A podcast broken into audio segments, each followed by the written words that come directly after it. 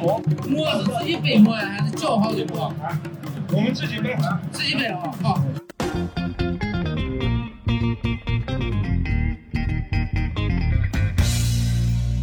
Hello，各位听众朋友们，大家好，欢迎收听新一期的掰馍会谈，我是主播小石啊。呃，今天是一期比较特别的节目，因为我们忽然发现我们掰馍会谈已经整整两年了，嗯，这个很惊喜啊，所以今天还是我们老三样一起来跟大家做一期这个周年回顾吧。那大家两位老两样主播打个招呼吧，嗯。啊，大家好，我是林康。大家好，我是白师傅啊。我们三个就是从第一期做节目到现在，差不多也就是两年多一点点，多一点零头。第一期是二零年的七月份，是吧？对对对对对但其实录节目那个时间比那个七月要要早一些，然后哦只是当时就是我那个剪辑水平实在不太得行，所以 就是发布的那个时间稍微有点儿，中间有点反反复滞后复的拿那个节目打磨了、磨砺了半天，就对对对播出来了。嗯不说我都忘了，当时咱好像这节目录的就一直没发，是吧？对，就是咱们当时录完之后，就是我当时不太会剪辑，然后就啊弄乱七八糟的，感觉得有呀，中间前后从录制节目到发布节目已经得有个小一个月的时间。嗯，但是两年明显我已经成长了很多，我现在基本上 这个当天录，过两天就能发。所以，所以今天咱们这期节目是一期关于掰馍会谈的掰馍会谈，对就原原掰馍会谈，元对宇宙原掰馍，对？对，进进行一个这个掰馍问卷大调查吧，就是嗯也两年了啊。那我作为主持人就问各位主播一些问题，然后我们都行然后一看这两年之内我们都经历了些什么，对吧？行啊，行，啊，，那我那咱话不多说，就开始问嗯问题了啊。嗯，呃，第一个问题就是，你们俩最喜欢的一期节目是什么？为什么？林林老师，那你先来说，咱录了这也有五十八期节目了，这里头哪一期是从内容和制作和等等上面你最喜欢的一期？呃，首先我们是邀请了很多各行各业，然后周边各种朋友的嘉宾来录节目。对，其实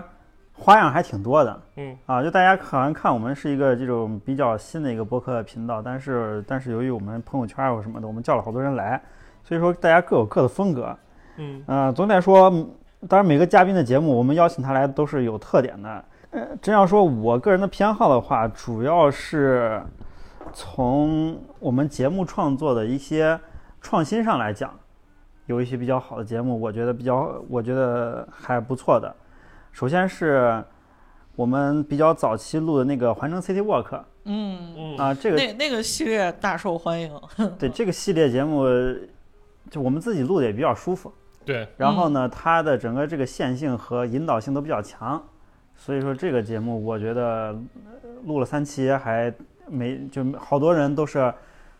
听着节目真正去走了一圈儿，我啊，觉得这个对对对。这让我们成就感非常好。主要对那个确实，首先结构安排的就好，它是以那个地理空间决定了咱们节目结构嘛，对吧？对然后，然后再一个就是对于听众来说，他不光听着有意思，它实用性也比较强，他能听着这个东西指导着他去来西安玩啊什么的。然后再一个，咱三个聊的录的时候也比较状态也比较好，嗯本身咱平时就爱出去逛，然后把这个事儿就聊起来，大家都挺开心的。对，然后另外。另外还有两个方面节目，我觉得录的也还可以，就是嗯一个是，当然这是两期节目，就是便利店的话题和那个哦夏季用电这两个话题。我觉得这两个话题，这当时录出来，先算是给我们节目做了一些，呃，咋说呢，话题上的一些突破。嗯，我们从呃一直以来的这种呃文历史史文化和本嗯对本地地理这些话题，我们跳出来了，跳到一些呃商业一些的东西。城市生活、现代的这种都市生活这种感觉，对吧？对对对嗯，就是但就这两期节目让我感觉就是跨度比较大的话，听众反应也也挺好的。掰磨的一小步，啊，嗯尤其尤其是便利店那个话题，大家就好对，好多人就听说听播客，好多都是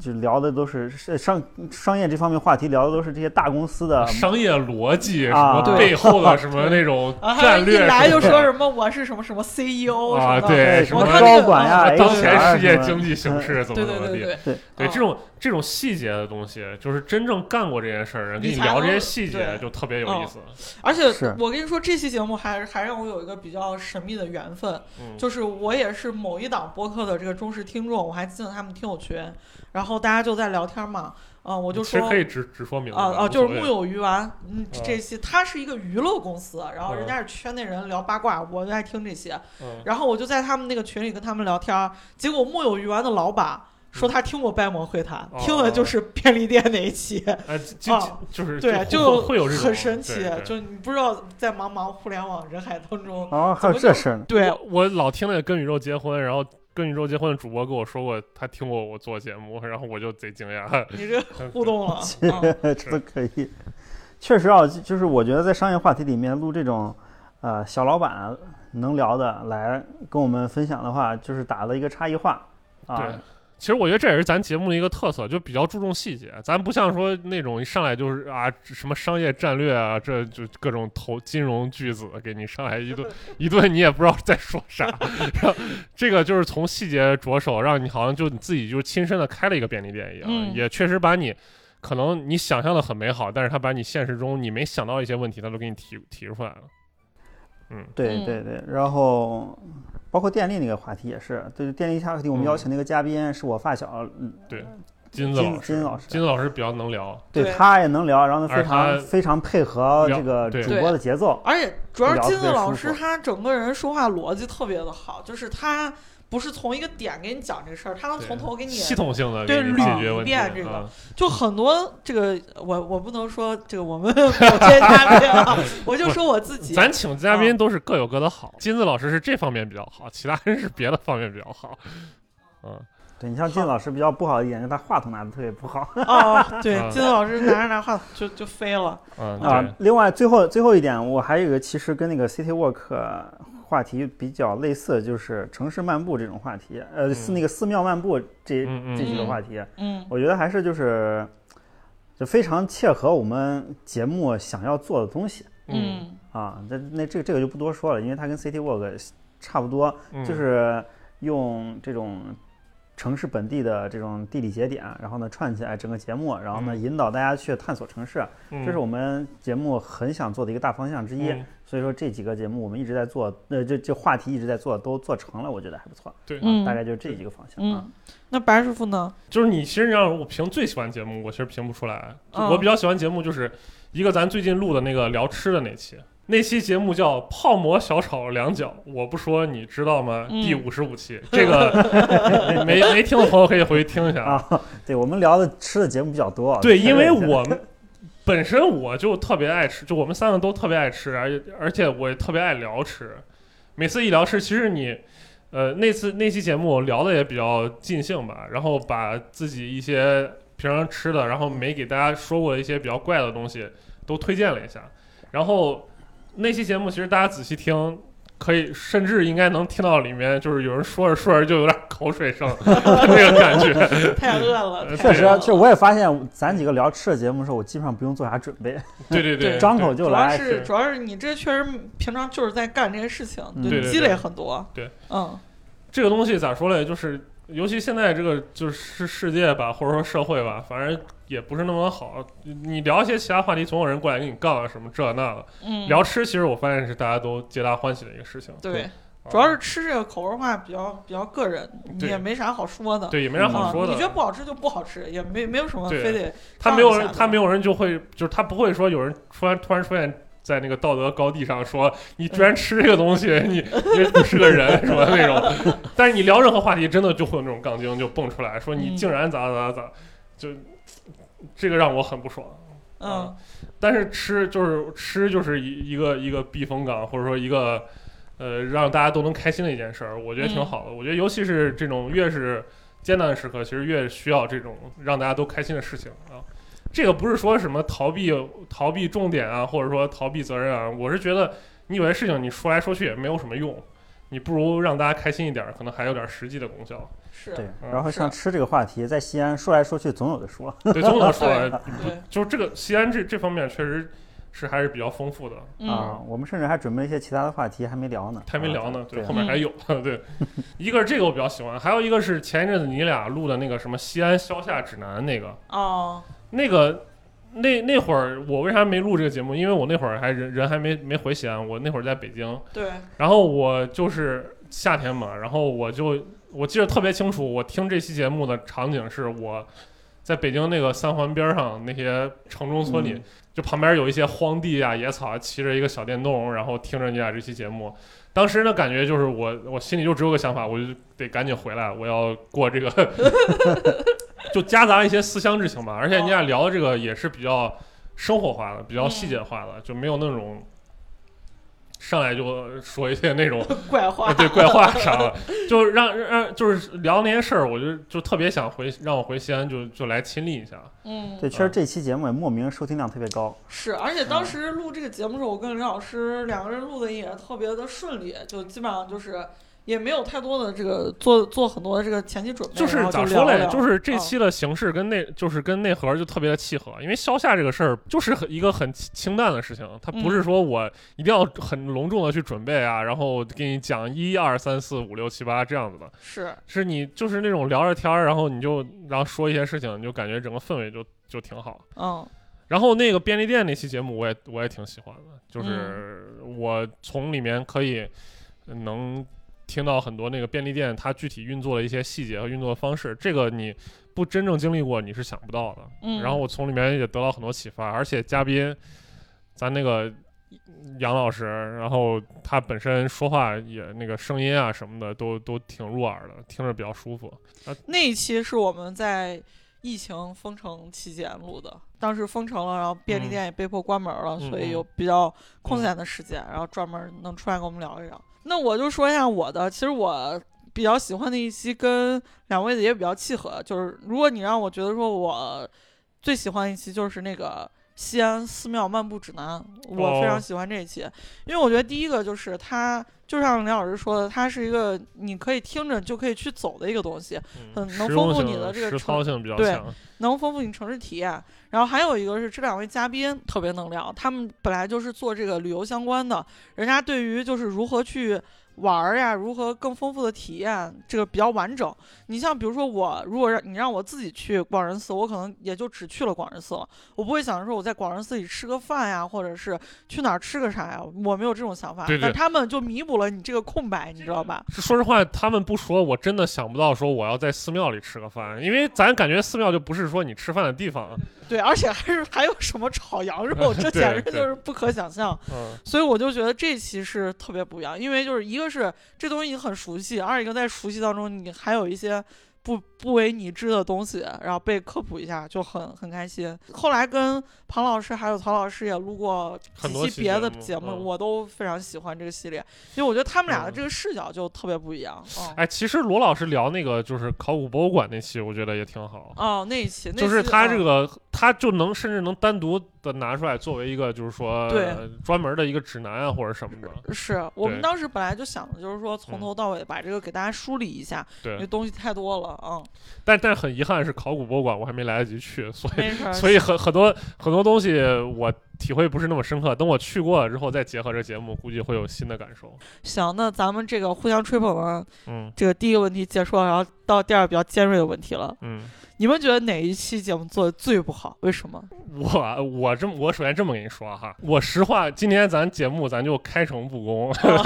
你 你又要开始伤人了。不不不，很多节咱咱的有一些节目我就没听，我我只能这么说啊。哦，整个整个嗯就是从头到尾听完了，只有我一个人，而且而且最主要的是，哇塞，我真服你们！我平常嗯在家没事干，我还会再听啊，啊，因为不有的是我有的节目我我真的会再听，啊但有的节目，比如说咱聊吃那期，我啊我我自己都会再听。啊，我也是。但是我有一些节目，我看那个标题啊，我不是特别感兴趣，我就我就我就没听。具体是指哪一期？请你大胆说出来。有有点多，那有点多。你你列举一二吧。嗯，那比方说你做那个，你那个婚恋那个我听了，然后还有一个什么，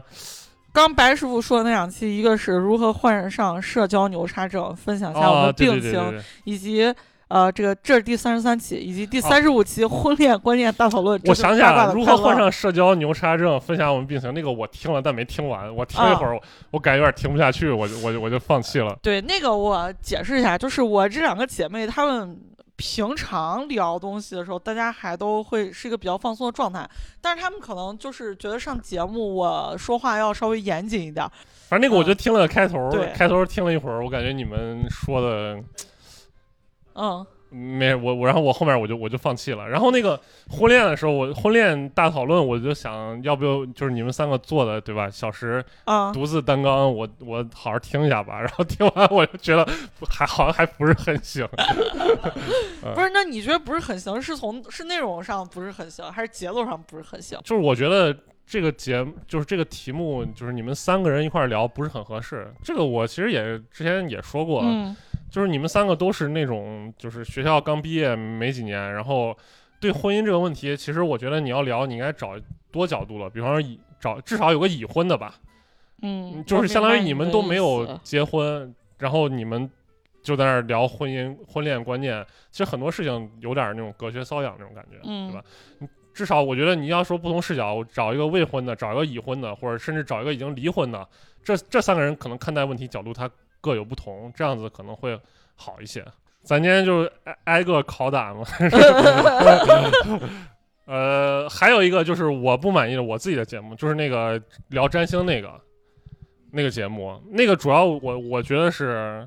咋说？我到现在坚持就是说内容我觉得是是好的，但是问题这个形式承载不了这种内容。就是聊很多东西的话，聊很多东西就是很多抽象的那种图像上的东西，咱这个没画面，说了半可能刚说一会儿，这个听众都就已经晕了，或者说他不知道他已经跑神儿，他不知道你在说啥了。对，不不不只是听众那个，你录的时候，我跟刘老师都有点跑那个。哎，你知道我当时剪你那期节目的时候，我剪嗯到一半儿，整个人就是属于那个困顿不堪，然后就有点晕。你都不知道当时那个宇宙模型就在我啊脑海里翻转，翻转过来，翻转过去，我就试图再给你从各种角度去去去解释清楚，说这个东西咋回事儿。结果哎对，啊所以我想说，这一定得有个画面的东西，是才能、嗯才才好表示。之之后有有那个条件了，可以做成视频，或者是你可以录制一个 PPT，然后这样给大家讲就其实好多了。后就是第三期、第四期就好多了，因为他们那会儿那第三那两期主要讲的是这些人如何利用星象搞那种政治谣言的，这个就不那么抽象了。嗯，但问题是前两期估计都把人都劝退了，所以后两期这个收听量也也也不高。但不得不说，这期这个系列还是有用的，因为我被迫听完，然后又剪完，然后又整理资料之后，我自己对这东西还稍有了解。然后后来你去到很多博物馆啊什么的，它会有一些跟这个东西相关的资料、文物啥，你就能看明白。嗯，因为这个东西不是说你一两句话能解释清楚的，是它从它那首先你得知道宇宙的物理模型，其次知道古人的观观测的角度，嗯，然后你才能知道古人的观念怎么形成的。然后知道之后，你才能知道它如何影响现实政治的。是，但是有的时候它可能，呃，你到博物馆，它它就两句话，两句话你也看不明白，说这，这为啥？为啥这个太阳从这边升起，它就咋咋咋了？就就中间它会省略很多过程。是，就是这一系列节目，如果前面都可以不听，你就要听，你可以听最后一期二十九期，世界观崩塌真实案例，古代星占理论的衰败。这个是比较没有那么抽象，没有那么多物理的天文的东西了。对这个都是纯玄学了和纯纯历史了，那没有之前那个什么行星模型呀、什么这些玩意儿了，你也不用在脑海里去构建这个模型啊。嗯然后还有一个就是就是用电大作战这期，嗯这期我是很喜欢的，内容我是很喜欢的，但是吧，这期就是成品，我觉得一直觉得效果不好。为啥？就是就是我说话声音就就老时有时无，你你不觉得吗？我觉得，但是就我啊听得我特别难受。但是当时咱们这个设备有点问题，啊对对然后电流声贼大，就是它那个电流声已经影就严重的影响到了你们说话的声音，那我只能选择把电流声去掉，那我就得降噪，那降噪完了之后，声音就会变得特别的闷，而且金子老师拿话筒的这个这个比例有点儿有点儿就是有有时候有有时候没有，然后突然间爆笑，这等于说哦前期的问题导致了后期无法补对救。对，嗯，所以说后来咱们对这个录音设备啊什么的也进行一波升级，然后所以我当哦时想，如果说这这期节目如果说录音和后期都挺好的话，这应该是咱们的一个就是比较精品的或者说比较主打的一、嗯。一期节目。但没哦关系，还可以再再找后面还有机会嘛对对吧啊，金子老师人又不是说就就好呀，还能再叫来，还能再叫来。那我说一下，我觉得我不满意的节目啊，就是第一期，我觉得是我应该是最不满意的。就是其他期的节目我都回听过，只有第一期我唯独没有听过，嗯因为我觉得那个时候就是太尴尬了，第一次做节目就又很紧张。但我我我倒觉得还好，因为哦你第一次做节目，比如尤其是刚开始学做后期，对是哦就是有一些问题是是能理解的。不，你当时对我的这些问题并不是抱有这样的态度，你的态度是你咋把这东西弄不完呢，弄不好呢？然后你现在跟我说啊，第一次做东西，笑死我了。现在是一就是咋说来，哎这这过去了，就让它过去了。然后这一期是就是第一期，我觉得做得不好，一个是我自己就是没有做过播客节目，然后状态不好，还有一个就是呃那个呃就是。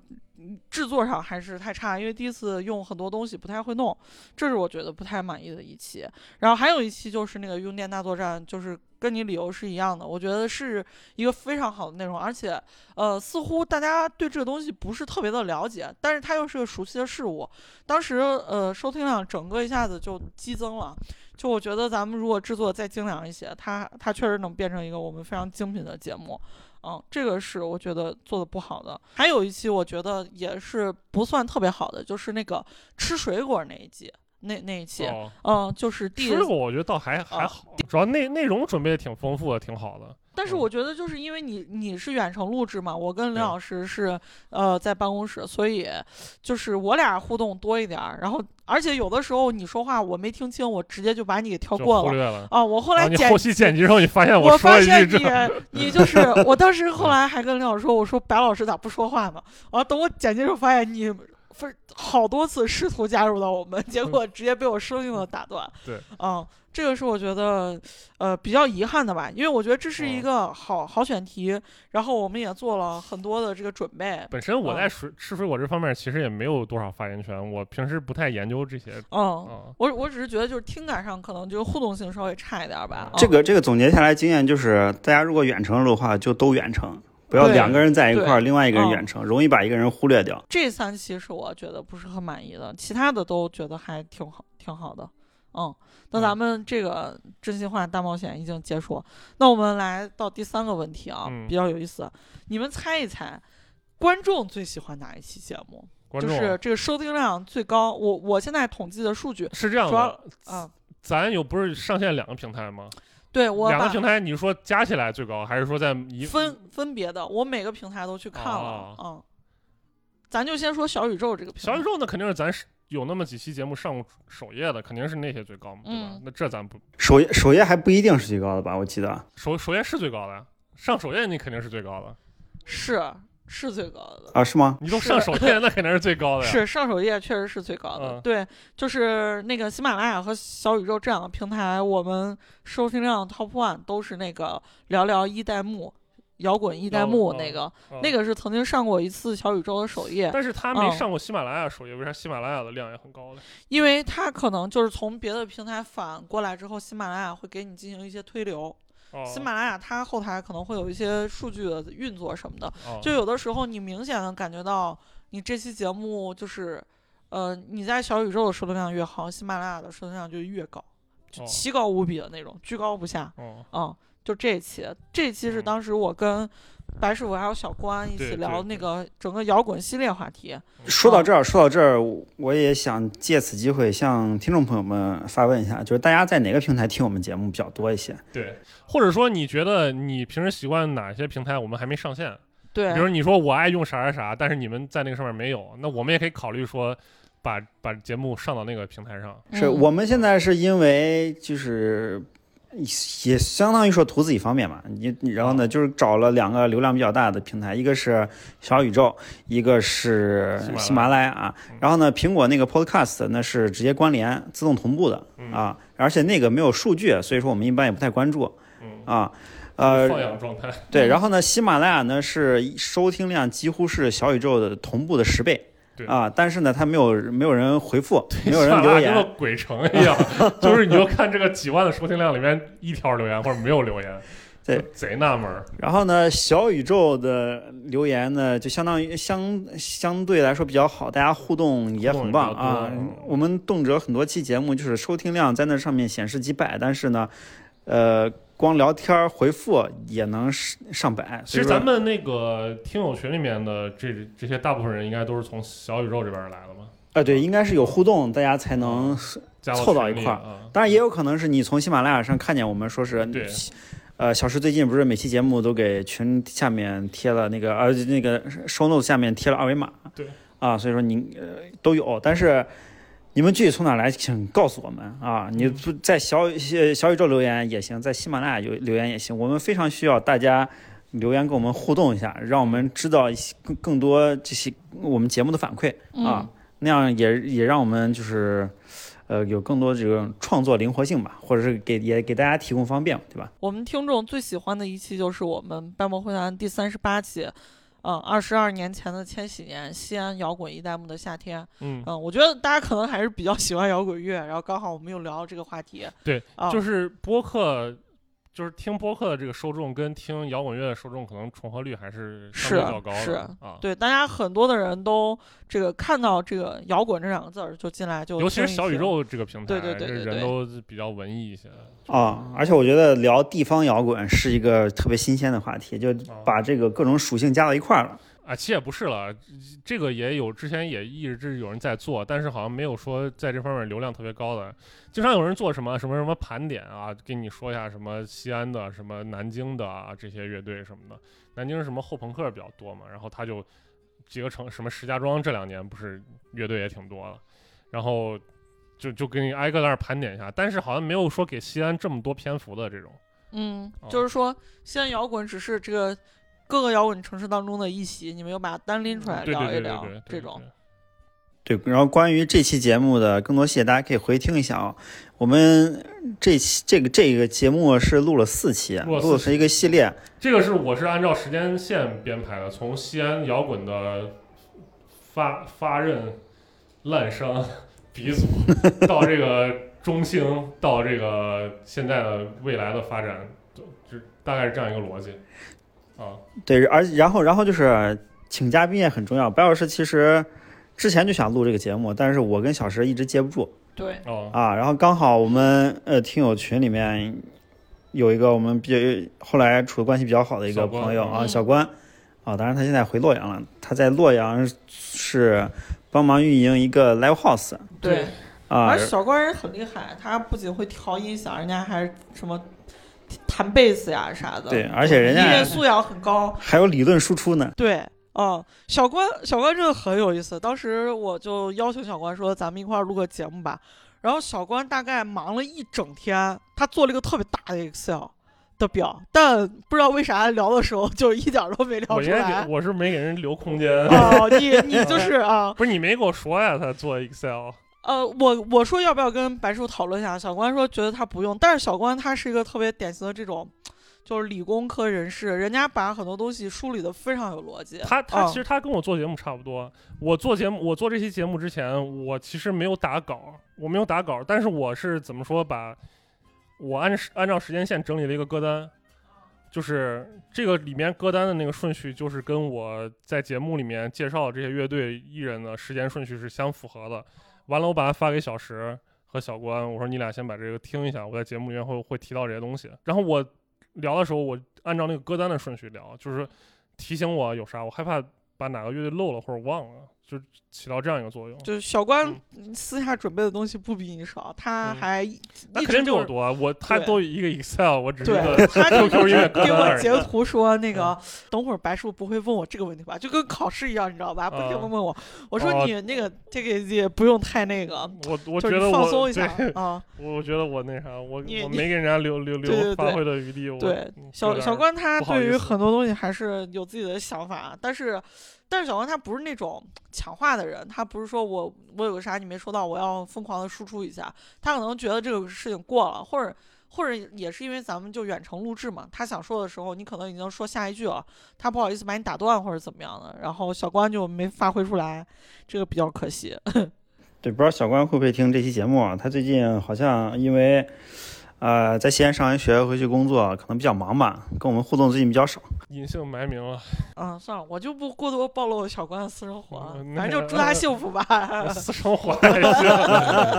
行。啊，反正你们有机嗯会，我觉得还可以在这些方面继续挖掘挖掘，录一些新的节目啊。嗯对，可以聊一聊洛阳的摇滚吗？这个小关嗯辅助我们梳理了西安，我们也可以这个把洛阳也好好聊一聊。还有关于嗯 live house 一些东西，我觉得还挺好奇的，就就跟我们刚才聊便利店那个话题一样，其实也是非常具体的一个。就他具体运营者，啊他肯定知道这个事情。嗯，那咱们听众们最喜欢的节目就先过了。啊、那我们再下一个问题，就第四个问题，两位主播觉得，嗯、我们听众最不喜欢或者说播放量最低的是哪一期？我觉得肯定是前几期的，嗯、肯定放的越早，收收听量越低啊。就是那会儿好像还咱最初的几期好像还没上小宇宙，咱不知道是哪期开始上小宇宙的，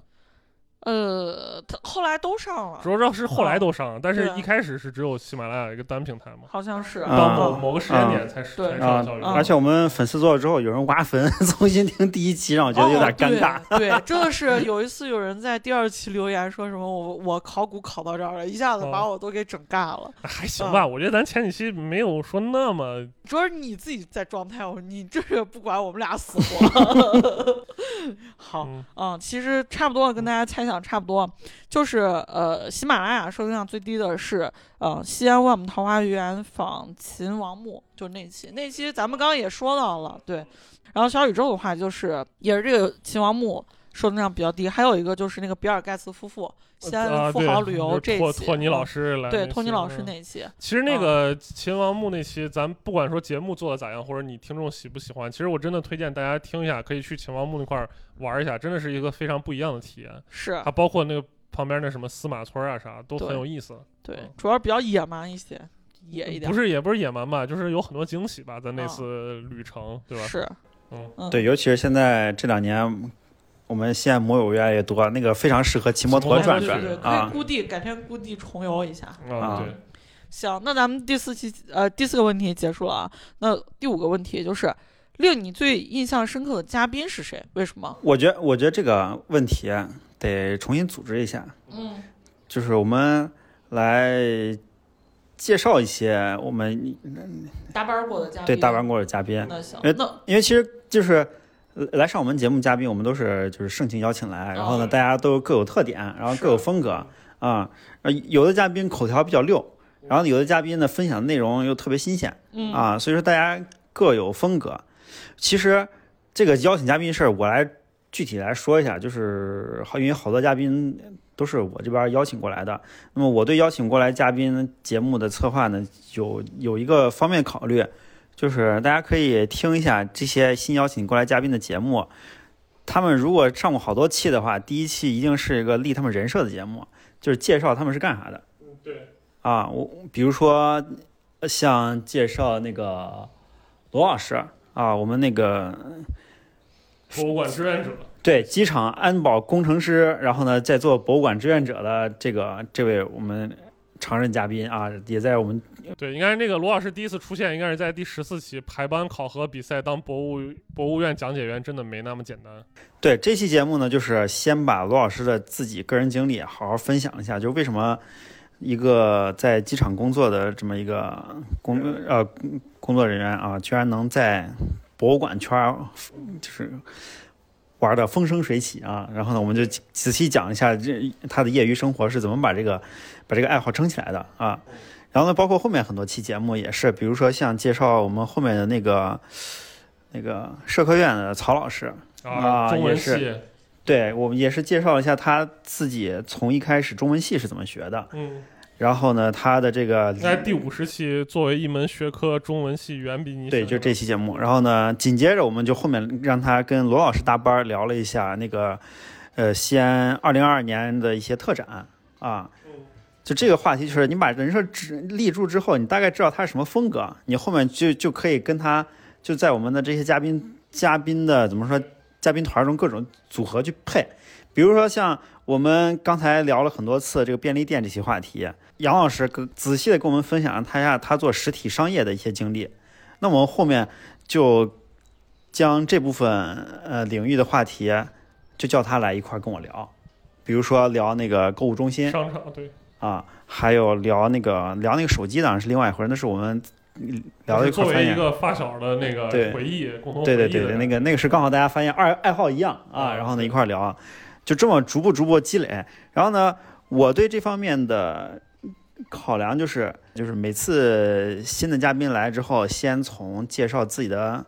这个背景开始，然后呢，让让听众朋友们先了解这是个什么人，然后呢，我们后期再带入他做其他节目的时候就比较呃好组合了。你知道啊，那你比如说聊这个。比如说白老师的朋友是聊高考的，他是一名这种教育系统。啊，对对对，王老师，这期节目叫什么来着？呃，走出高考考场十六年后，换我把考生送进去。这期节目的嘉宾王老师口条也很顺啊。，然后呢，毕竟当老师了嘛。对对对 真他是真当老师了，对。啊，像这种就是你你知道他的特点，然后呢知道他干什么之后，我们之后再稍微串一个别的话题，然后呢跟他又相关的话，那邀请这部分人，嗯首先对观众比较友，呃，对听众朋友们比较友好，因为你之前这人出现过啊，出现过而。且你有特点能让你记住。啊，然后呢，我们的节目也能在他的基础上做一个跳板去延展嗯啊，这样就是对我们节目的这个生态也会比较好一些。嗯，其实我其实我们在做这个节目的时候也发现，有一个播客节目啊在你手上，你特别好把之前身边好几年不联系的朋友你再邀一。啊。播客其实对于我们来说是一个这种呃重新重新跟朋友搭上关系的一个平台啊，就说你好久没联系了，但是听说你在做这个事情，然后你要不要来上我们节目？然后呢，我就跟这个朋友能重新联系上，我觉得这个点就特别好。对，我就跟那个我的大学同学那个小刘，他他也在做一档播客，就是我跟他十年没联系了，就是因为做播客，后来因为又这个又开始重新联系。哦，这个这个是他们那个节目，吧？对他们那个节目，对他们那个节目叫啥？你可以普通乐迷啊，大家可以听之一下。前在那个群里也分享对，过这。普通乐迷这个节目挺喜欢的。你别看他们现在节目少，而且那个播放量少，但是他聊的是一个就是乐从乐迷的角度聊，他不太聊音乐，他聊乐迷的整个状态啥，我觉得聊的还挺硬核。如果真的喜欢音乐的话，可以去去听一下啊。呃，那白师傅呢？白师傅有没有什么就是让你印象比较深刻的嘉宾？肯或者定是肯定是罗老师，啊 罗老师啊，就是罗老师，这是我印象就是最深刻的嘉宾，因为罗老师我是通过林老师就是介绍我才认识的，我之前不认识罗老师，但是罗老师的歌给我印象的深刻就是他的这个，一个是太能说了，一个是他知识量太丰富了，就这两个让我觉得很很很震撼，因为我我说实话，我平时就是说在咱们网上开始做这个节目之前，我跟这个文博圈子我还是就是接触的比较少的。我平时因为我是一个程序员嘛，我接触的都是做 IT 这行比较多。然后我平时跟我们公司那些人一聊，他们就要么聊一些技术话题，要么就聊一些对你呃你的文史知识是碾压他们的。啊，对对对对对，就嗯很很少很少，我同事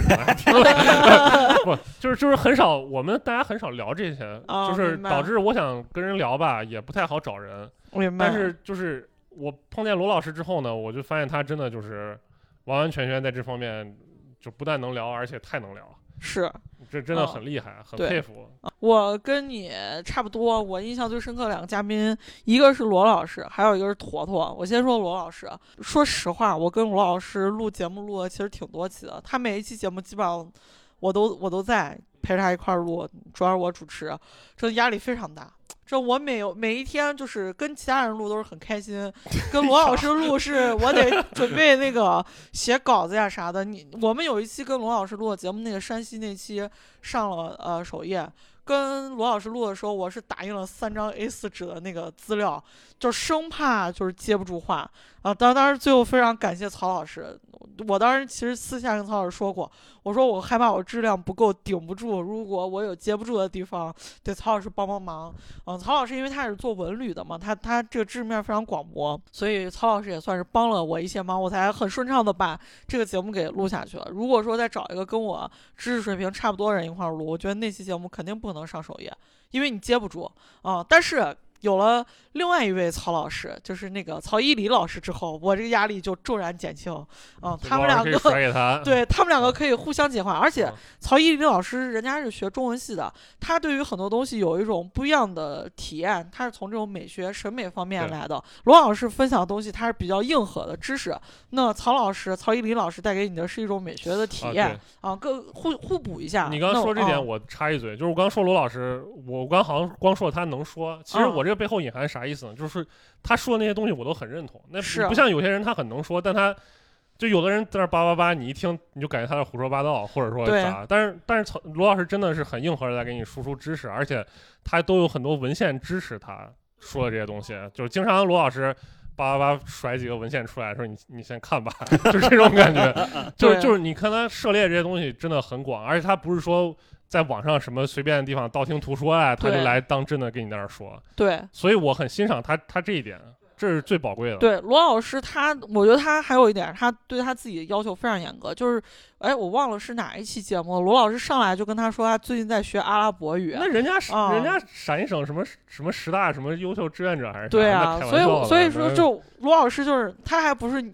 不是说这个知识就停留在这儿，他一直吃嗯老本儿，他不停的在学习对，对对。然后搞得你每次跟他录节目，我每次录反其正其实我也不停在学习挺大的，，只不过啊我这个这两年学习速度明显减慢，但是罗老师保持了一个匀速行驶的状态，他已经在这个过程当中甩掉了我们大部分人了。啊，我觉得是我们还需要再多说两句关于曹老师和庞老师这个组合。啊，对对对啊对对对，这这两位老师是本身人家是工作中的搭档，也是录播客的时候经常出现的搭档。对，他们是做了一个研呃研学的一个公司啊，然后呢，跟嗯在白毛会谈分享了好多期节目对对对，啊，然后呢，其实我们有很多话题想聊，但是聊不出来，但是人家都都具体跑过了，对，尤其是我这要又要批评，我要拷打小时了。这咋了？我很印，我印象特别深刻，就是我第一次跟庞老师见面的时候，我其实是跟庞老师录了一期节目的。哦，我那次节目聊得特别好，我感觉也特别好。庞老师估计他可能感觉也特别好，对，但是最后那个节目音频让小石给弄丢了，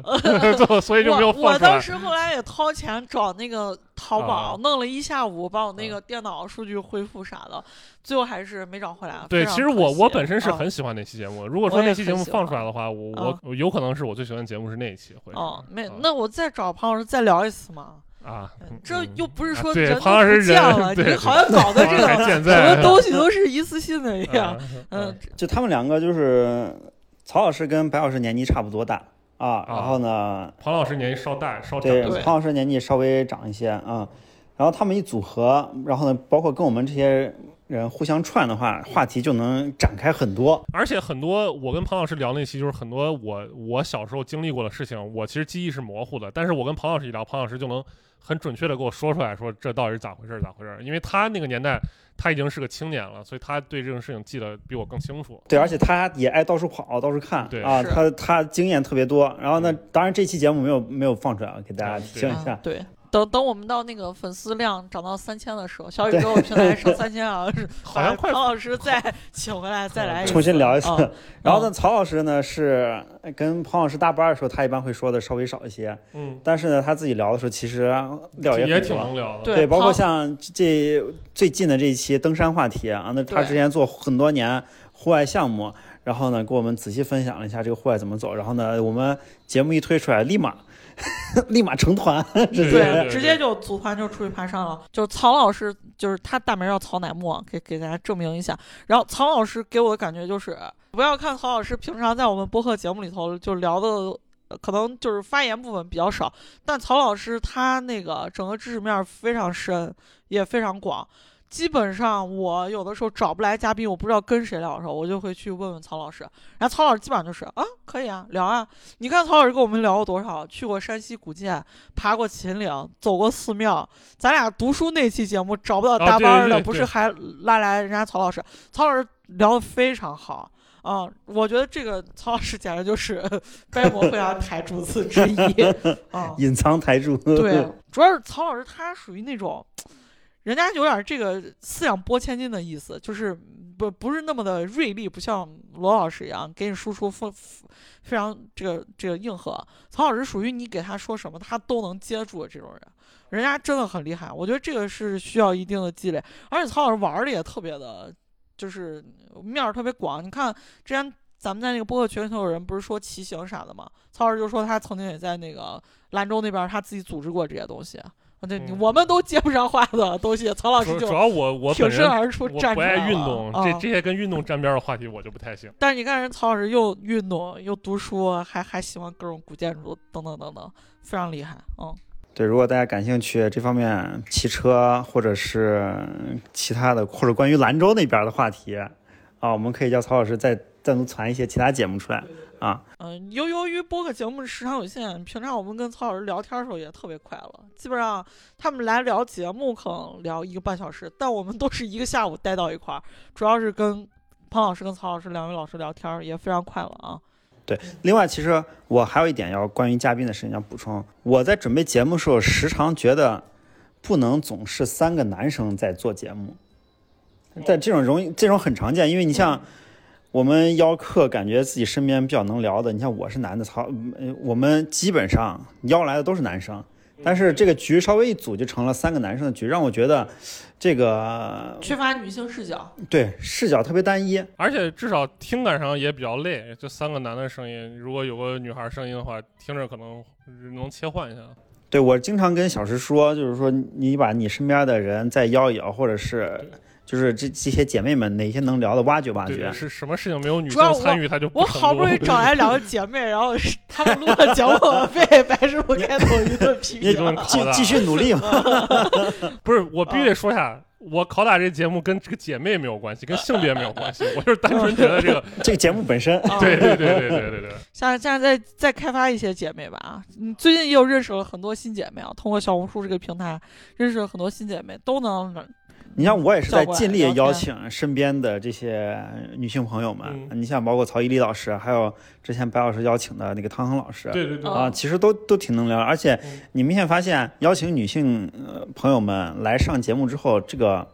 我是觉得这个面儿就一下就广起来了，不管他聊什么话题，至少没有局限在我们这种强势输出的，呃就是男生强势输出的这个这个圈儿里面。对对对嗯，因为其实大部分节目都是，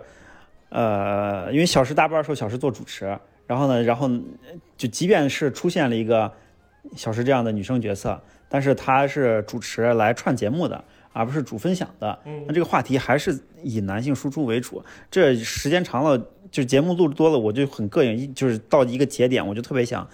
传一波女有性嘉宾些有些。偏差得得揪回，得得往往中间揪一揪。对，但是这这是个期望点啊。之后我们尽力邀请身边这个女生朋友们来多多做一些节目。嗯，我我接着我刚说的那个话题啊，就我说印象最深刻两个嘉宾，一个是呃罗老师，还有一个是坨坨。坨坨是一个社会工作者，之前我们聊过呃一个关于他的学科的。什么是社会工作？对，嗯什么是社会工作这一期，嗯，是第第五十四期有必要解释下哦什么对对对是社会工作。对，对就是这一期。我为啥对坨坨印象特别深刻呢？就是我跟坨坨其实线下我们是朋友，见过面，一起吃过饭啥的。他线下的时候聊的时候都还挺有意思的，然后给你讲各种各样的比较好玩的事儿。但是不知道为啥一上节目，整个就是画风突变。然后他，你知道他，这是我录过这么多期嘉宾里头，他准备的是最多的。他直接给我发了一个 Word，然后有六七页吧，我打印出来是他的他准备的资料，但是他能聊出来的只把这六七页其中的七分之一聊出来，而且他聊着聊着他自己不知道在说什么。那其实我觉得就是可能还是前期准备，比如说你可以先过来，你们先当不开麦先聊一聊，然后心里给他给他把预期调调整调整。对嗯。嗯，然后当时是我是还找了一个另外一个咱们也当过班的冯毅，嗯，然后跟坨坨一起聊，嗯，就是觉得我觉得比较可惜的就是坨坨没有把他的这个工作聊出来，因为呃社会工作嗯。是非常有意思的。我觉得主要嗯。还是线下是一个很大原因。对对，当时我们也是线上录制。对我们当时也是线上嗯。录制，然后还有一个是坨坨聊着聊着把我能逗死，还聊着聊着，突然间他说我不记得我刚刚在说什么了，嗯 然后我们就 重新开始。那期节目我们整个聊了三个多小时，我从呃好像是八点多晚上八点多开始录，录到嗯十点多，将近十一点。结束之后我们又聊天聊了半个小时，最后剪辑出来差不多只剪了一个分钟呃一个小时多一点点，而且加上片头片尾啥的，嗯我觉得这个是嗯真的比较可惜啊。而哦且就是就是觉得如何帮助嘉宾梳理，把他的东西好好的聊出来，就是你要如何配合嘉宾，我觉得这个事情是我之作为后会作为一个主持人对肯定啊是要那个对对对对，这个其实是我们自己需要提升的地方对啊。嗯其实不能，其实不能怪嘉宾，因为你不能要求说嘉宾是长期是在一个录播课的状态，你你得想办法怎么把他那个状态调整到适合录播课。对，所以当时嗯我对头头印象比较深刻，一个是他准备的非常的充分，特别的充足，就让我贼感动。就是一个人把你 然后完了充足的准备，但没有聊出来，又很遗憾。对，又很遗嗯。憾。然后中间有很多的地方，我想试图控场，但是我控不住，所以这嗯个就让我觉得很很伤心吧，很悲伤，还还要好好把自己这个提升提升，磨练磨练啊、这是我就是印象比较深刻两个嘉宾啊。那我们这趴就聊过，我们再下一个问题。下一个问题是，大家互相猜一下，目前为止咱这个播放量全平台统计有多少多少数据，就有多少次被听到了？十五万，这个在喜马拉雅上不是有一个公开的数？你也不能假装自己没看过吧？你看过？你看过了？啊不是，就是那个那个数据我经常刷嘛，现在在哦六十万左右呢。啊。那刚刚刘老师已经说出答案，六十一万，这还是比较高于六十一万。对，咱们有好多期节目的收听量都是上两万的，哦嗯，但只是因为那个摇滚那期太耀太耀眼了，十几万的收听量，哦，所以才把它给单拎出来了。但有很多期节目都是上两万，比如说之前咱们邀请邀请的那个风水杨老师，杨老哦师聊风水那期在喜马拉雅平台上非常受哎，欢迎。我就跟你说，这就是平台的调性不同。对你在喜马拉雅聊什么风水、易经什么，贼受欢迎。对，但是嗯小宇宙这边好像就不是特别。小宇宙还也还可以，也还好，但是小宇宙这边什么摇滚啊啥，他就是啊它就比较他对吃香了。对，嗯，什么电影呀？对对对对对，嗯，其实我们播放有六十一万。我当时刚开始看到这个数据的时候，其实我自己也挺震惊的，因为我从来没想过说我们也能有这么高的收听量啊！你你看以前小时候人家都说这来个谁都是什么百万主播，我感觉 在假以时日再熬一熬，我也可以有这个 title 了啊，百万主播了。嗯对我之前，我之前还颇有心机的看一下西安其他本地的平台在喜马拉雅的播放量，嗯，咱好像播放量能跟能跟那些电台广播差不多，啊就交那些什么交通频道啊、什么 FM 的那些广播，哦它在喜马拉雅上也有同步节目，我们播放量跟那个其实是差不多的。哦嗯，交通广播都是我儿时的偶像啊。是啊可可能嗯可能人家也不重视这方面，啊对对，人家主但是要还是 主场还是在那个广播上啊，。对，人家可能是直播那方面啊，在是你，你像那个就是什么电台节目，什么 FM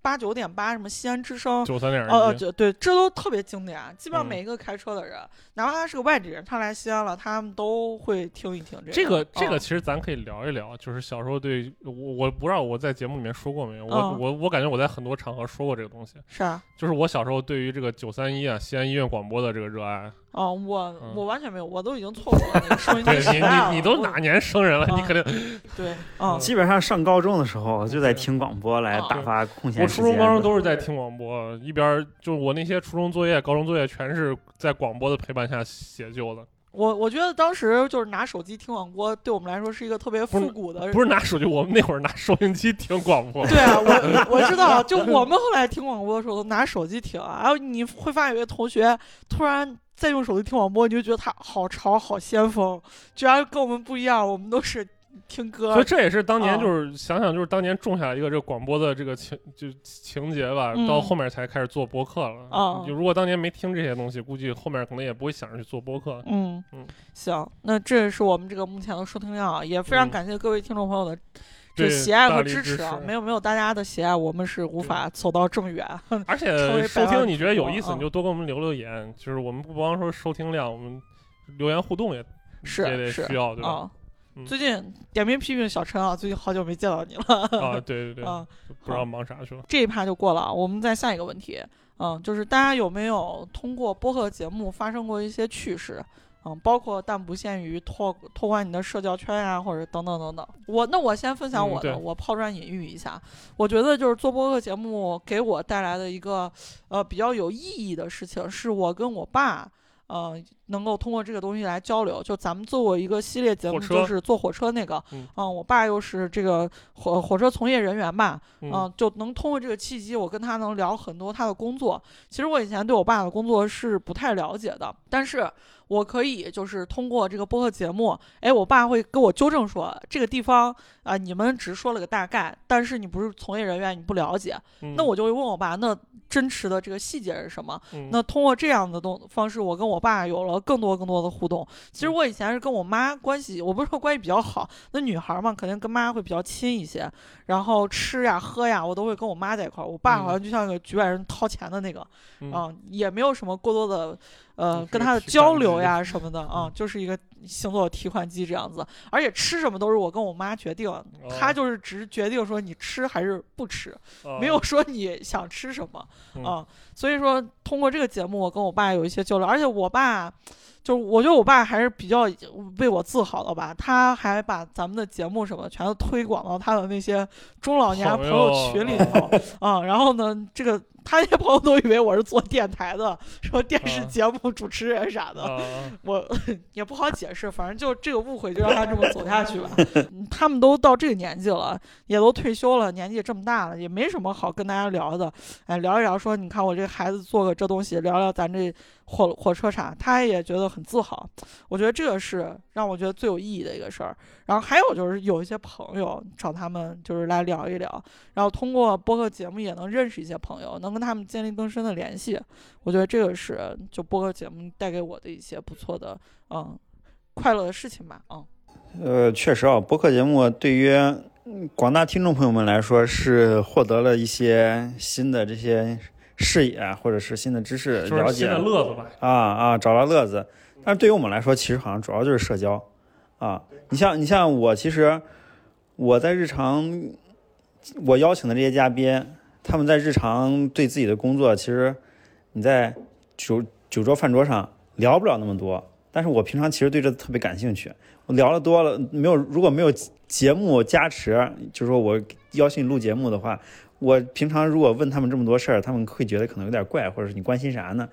哦，啊是是啊，但是但是一旦有节目背景，我说就说我要让你上节目，把你的这些工作或者职业的事，或者忙的其他事情，你好好仔细分享一下，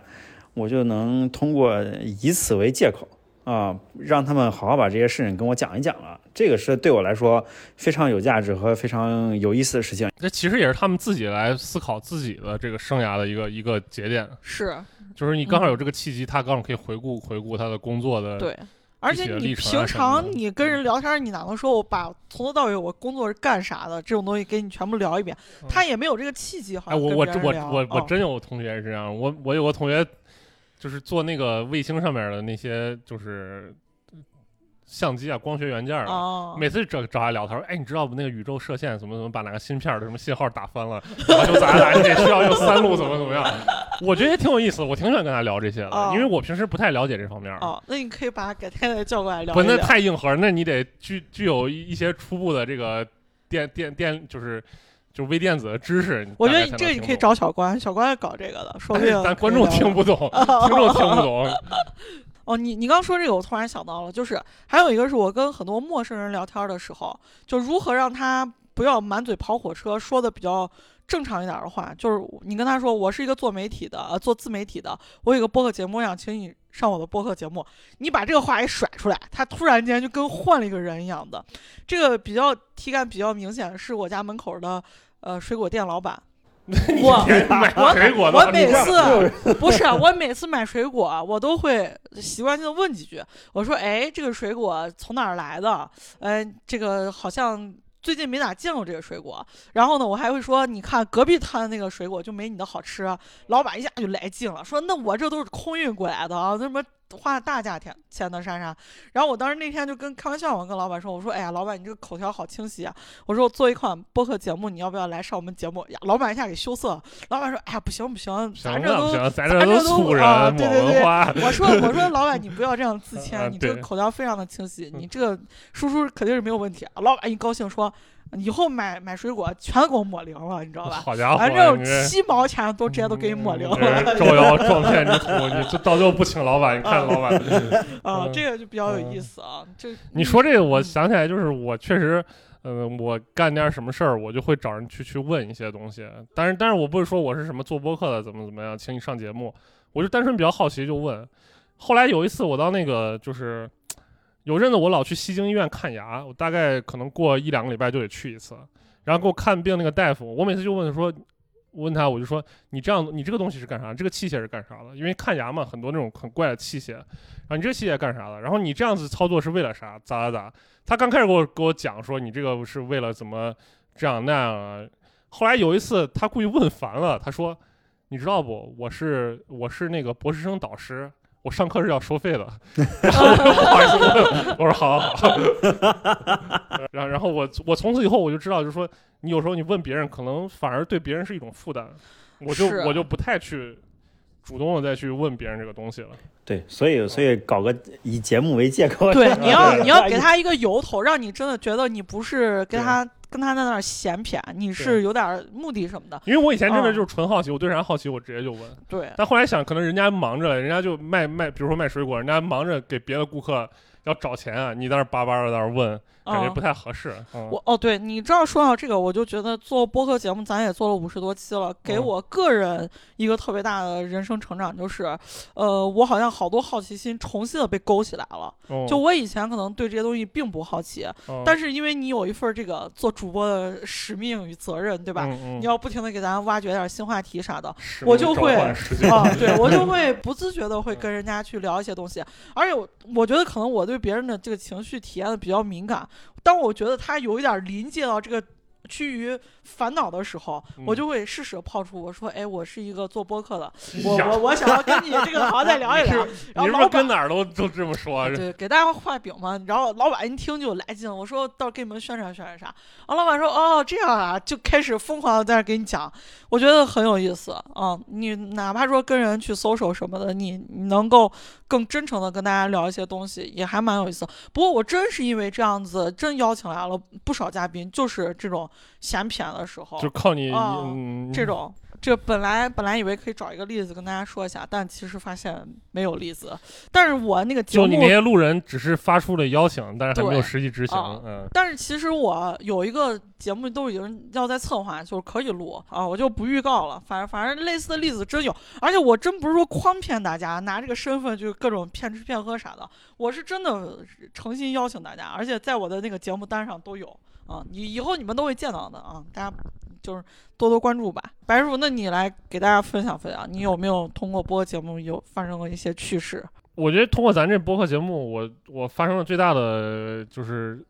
事情，就是应该是咱们这个播客节目周边的这个就是相应的一些活动，比如说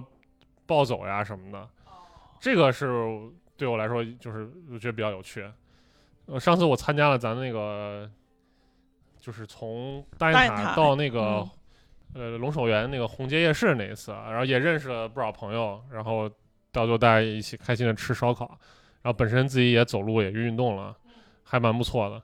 呃，之前几次其实也不是我不想参加，之前几次就是因为各种原因都都都错过了，要么不在西安，要么就是当时有别的啥原因之类的就错过了。然后这个感觉是我平时你让我一个人走吧，我我一个人走其实有点没劲，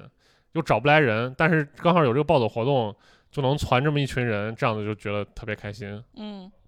哦，你刚刚说到这个，我想到了，就是咱这个播客节目的粘性，你根本无法想象。那那回我们走浐灞的时候，然后来了两个男生，然后其中一个男生叫宝哥，然后这个宝哥一来跟我说，我是掰馍会谈的听众，我听了你们说的那个线下活动，所以他出差回来第二天就冲过来了，而且我不我没有把活动推到掰馍会谈群里头，节目里说的，对，他是通过蛛丝马迹关注到了我的小红书，然后在小红书上看到我发布的活动招募，然后跑过来私信我说我要报名，然后后来就一直各种聊呀什么的，然后他自己也做播客节目什么的，还我们还互相分享一些做播客的经验，然后他也是一个呃西安人，然后在外地一直工作，嗯，他他也分享了很多这个思乡之情吧，像我，然后他当时还说，哎，能不能见见白师傅啥？但但刚好那天白师傅有空、呃有事儿没有来，所以也比较遗憾。不过等他下回回来，咱们也可以再见一见，嗯。这方面听众朋友们也给我们反馈一下啊，就说我们掰膜组织的这些活动，你是感兴趣没听？呃，但是嗯，没有去对，没有及时接到这个消息，错过了，还是说你或者说你有更好的一种说你希望举办一个什么东西？对你们可你们可能不太知道，我们掰膜会谈之前还组织过线下活动，啊，对对对对，对对对，但是那次那次组织比较早，而且我们不太熟练，不太成功。但是之后我们还会组织，我们有这资源，也有这能力去办啊。嗯大家如果感兴趣或者想知道更多活动信息的话，那给我们回消息，给我们呃给我们留言啊，然后呢，疯狂给小石联系嗯，啊。大家就找我就好了。那这就是咱们大家通过这个做播客，嗯、发生的一些趣事吧，都还蛮有，哎，哦，这就是我们这个这一趴咱就过了啊。那咱们就下一个问题，这个这个问题是是一个嗯就比较比较追星的问题啊，就是两年之后你心目中的理想，哎，哦，看我看差了，不好意思啊。啊，重重新来，这嗯这趴重新来啊。那那我们再下一个问题啊，下一个问题就是你是一个比较回忆杀的问题啊，就是最初做播客的时候，你想做成一档什么节目？那现在两年过去了，这档节目跟你当初设想的一样吗？嗯嗯，要不然白师傅先来吧，因为白师傅这个也算是掰膜的发起人之一了啊，就不是我们。指掰膜发起人都在这儿，是 主要发起对主要发起人，因为这个这个节目也是当时很多的想法也是白师傅提出来的，然后大家互相的就做起来了。如果没有白师傅疯狂的 push 我们，感觉我们可能也也也不会做到现在啊。嗯，所以所以这个原因嗯主要是因为我之前做过其他播客，但是嗯其他播客的主题是都跟音乐有关。嗯然后我这两年就是可能在西安也不常待了，然后我越来越发的想回顾一下西安的本地文化和一些历史的东西，嗯。所以我就觉得这个东西你得有一个输出的形式，然后这个形式吧，你如果做视频成本很高，对吧？然后做播客就是比较，就是我想来想去还是做播客比较合适，成本低，而且比较好准备，而且是一个就是怎么播客这两年是一个上升的趋势，整个嗯。对，所以我当时就想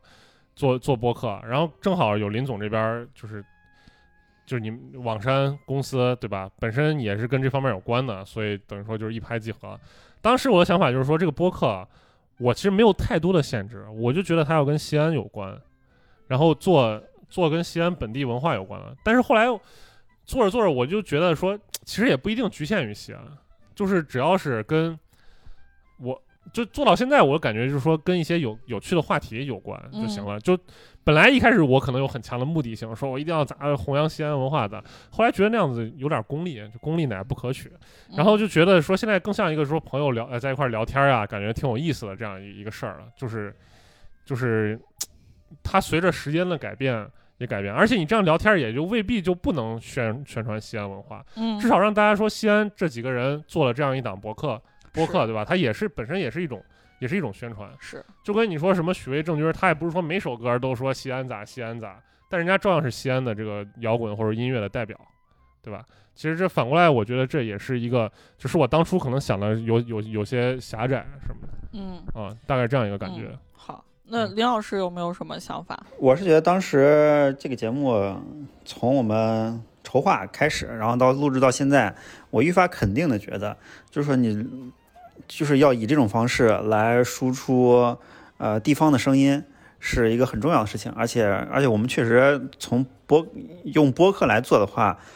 还是相对用等于确实是一个性价比很高的方式啊，能这么说。呃，比如说。在当时，我们一度觉得，全国这么多听众在听播客节目，我们一直在局限于西安这个话题。对。当然，我们初心确实是这样子的。嗯，啊，但是呢，后面就会怀疑自己，说你一直立的西安这个话题啊，会不会局限？啊啊，但是后来发现你，你越是围绕本地来去讲，其实你的特点越突出，而且你越能吸引出来你想吸引的那波人。对啊，这个就很重要。因为很多人说，哎，你这样就普适性不强啥？那你光说西安，咱西安就这么多人，一千多少万人了，你你把这些人吸引一部分，还就是还还不够你满足的吗？对，吧就是中国人口基数在这儿摆着呢。你任何小众的东西，因为人口基数足够庞大，它都不会那么的小众。对我们也不是一个小地方来的博客，可能潜在辐射的这些某某县、某某乡、某某镇啊 那那确实有点少。嗯对，但是你西安作为全国几大城市之一啊，嗯北方第二大城市，你的中你你这话要说出来要被喷。嗯没事儿没事儿，咱就说了。啊，嗯就反正本地这么多人，还有呃外地那么多人，甚至海外还有一些西安的人也在听我们的节目啊。而且不一定是西安人，人家有的人对这个城市感兴趣，人家也会或者说他要来旅游，他要来提前听听他到怎么玩，或者说他玩完了之后，他可能有一个美好的回忆，看到这个东西，他突然再想回再想回回味。对，其实就我们这个地方值得输出的点还挺多的。对啊，嗯呃，有思乡的人，也有外地玩的人。思乡人真挺多的，就很多人一上来就说：“哎呀，我在外地，我听你们聊什么泡馍啥，我都特别饿，特别想，特别想吃，我一定要回回来，我一定要吃泡馍。”或者说什么，你像那个于田也是另外一个节目主播，是吧？他他嗯老说他他人在国外，但是就是想那个。就西安的这些，他小时候的回忆跟咱们比较、也也有重合，啊然后一些美食啥的，而且确实，本地文化的本地文化内容的输出，在这两年确实越越来越火。好多文化机构或什么的就在推说在地文化的推广。所谓在地文化，就是你所在地的这个地方文化的推广。啊，比如说有些呃大的媒体，呃是这些传媒机构，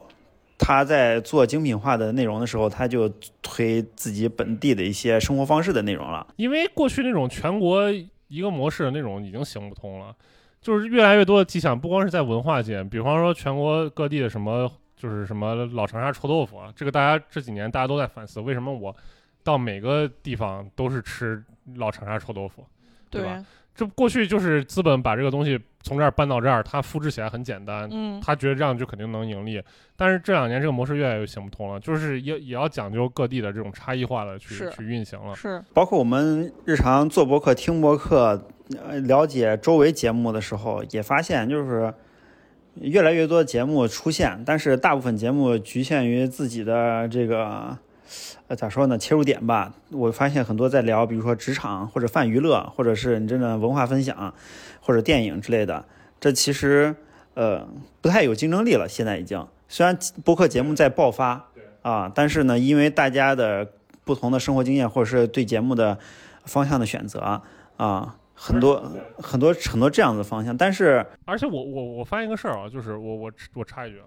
我发现一个事儿，就是互联网上所谓青年文化，其实指的是北上广的青年文化。嗯，对就是，经常你看一个什么热搜，什么大家都在玩啥啥啥，或者大家都去看什么什么展了，好多人就在那儿说说什么什么刷爆。其实对于一个西安的这个青年人，或者说就是一个西安人来说吧，他根本感受不到这些。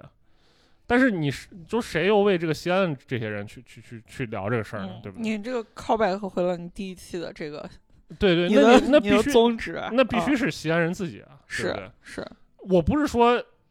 呃，就是说让大家固步自封，说什么我们不要去学北上广，但是确实北上广再发生那些事儿，跟你西安发生事儿就不是一样的事儿。是尤尤其是他，你像很多大家聊电影，他们特别喜欢聊影展呀什么的，嗯那，一定就是北京电影节、上海电影节，那跟咱对都没啥太大的关系。而且你也不太能够说，你在一个周末就飞到北京就去为了看一部电影，啊这个代价实在是太大了对啊！啊，或者是西安有什么大的活动，你其实你你并没有太多渠道去了解它啊，或者说，即便你了解，你去参与，但是这个东西没有发生出来啊，没有人把它仔细琢磨琢磨去，再给大家再给大家说一下。你就比如说我们在聊这个吃的话题的时候，大家其实也能感觉到，西安虽然有很多这样子关于小吃方面的输出，但是呢，大家只是分享说这好吃，隐藏小店啊对 对，啊，二十年老店，然后呢，我几百公里飞过来专门吃这个。隐藏小店一进去都是人 一点儿一点儿都不隐藏你。没有说没有说仔真正深深度的再聊一下，说我们本地人或者怎么看，或者他是这个文化是怎么来的啊？然后呢，我们从旁观者的角度去怎么理解这个事情呢？或者理解它这些食材产品的啊？这种方面的东西，就就就其实是需要通过播客这种慢慢的给大家掰扯去说的。所以说，地方地方文化这么去讲的话，我觉得。要有价值的多。我觉得像那种大主流大平台，什么微博啊啥，就是全是用北上广的这种文化代表青年文化，其实我个人是不太满意的。这种，嗯，我我我是对这种现象比较不满的。嗯，但是不满你也没什么办法，对吧？你必须得你自己做，要不然谁谁给你做？对我们光等也不行啊。你像你像我就特别羡慕福建的一个杂志叫《家园》，